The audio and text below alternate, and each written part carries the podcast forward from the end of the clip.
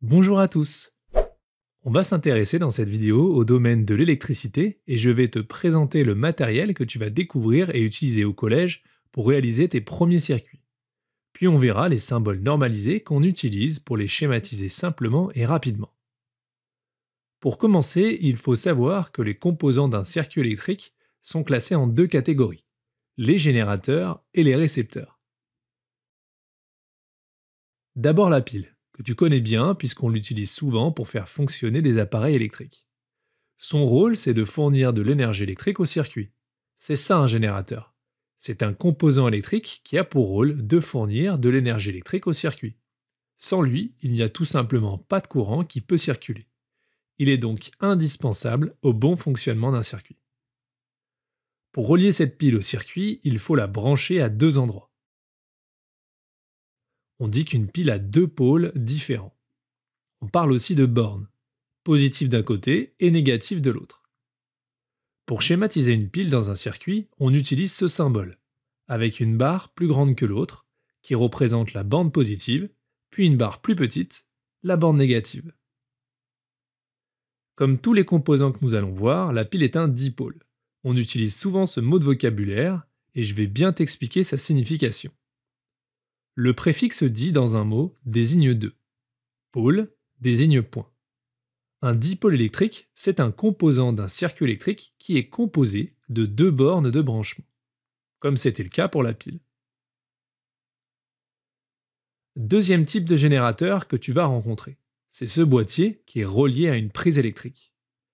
Il est symbolisé par un G majuscule dans un cercle et on note les pôles plus et moins de chaque côté. Passons maintenant à la famille des récepteurs. Un récepteur, c'est un composant électrique qui convertit l'énergie qu'il reçoit en d'autres formes. Par exemple, une lampe, c'est un récepteur.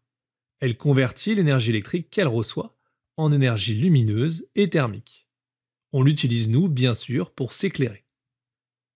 Sur un schéma, elle est symbolisée par une grande croix en forme de X, comme le signe multiplié, dans un cercle.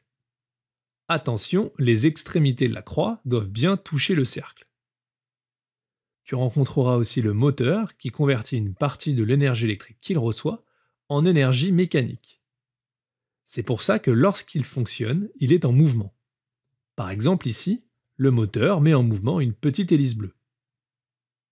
Un moteur est symbolisé sur un schéma par un M majuscule, dans un cercle. Fais bien attention, c'est une erreur qu'on retrouve parfois chez les élèves qui débutent en électricité. Un moteur, ce n'est pas un générateur de courant. C'est bien un récepteur qui ne peut fonctionner que lorsqu'on lui fournit de l'énergie électrique. Donc lorsqu'il est alimenté par un générateur comme une pile. La résistance. Elle convertit l'énergie électrique qu'elle reçoit en énergie thermique. On l'utilise notamment dans les circuits pour limiter l'intensité du courant qui circule et protéger les autres dipôles. Elle est symbolisée par un rectangle, comme celui-ci. La diode électroluminescente. C'est un dipôle qui ne laisse circuler le courant que dans un seul sens. Elle brille lorsqu'elle est traversée par un courant électrique.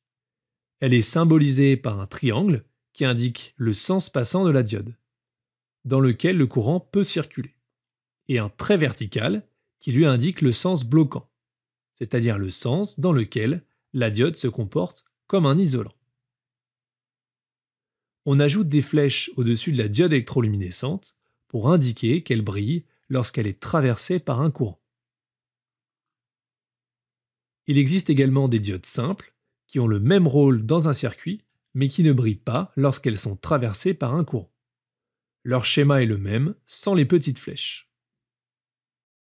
Alors on a dit tout à l'heure qu'un circuit électrique est toujours constitué d'un générateur et de récepteurs.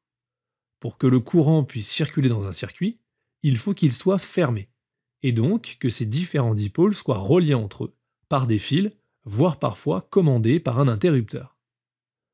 Le rôle d'un fil de connexion est donc de relier le générateur et les différents récepteurs entre eux.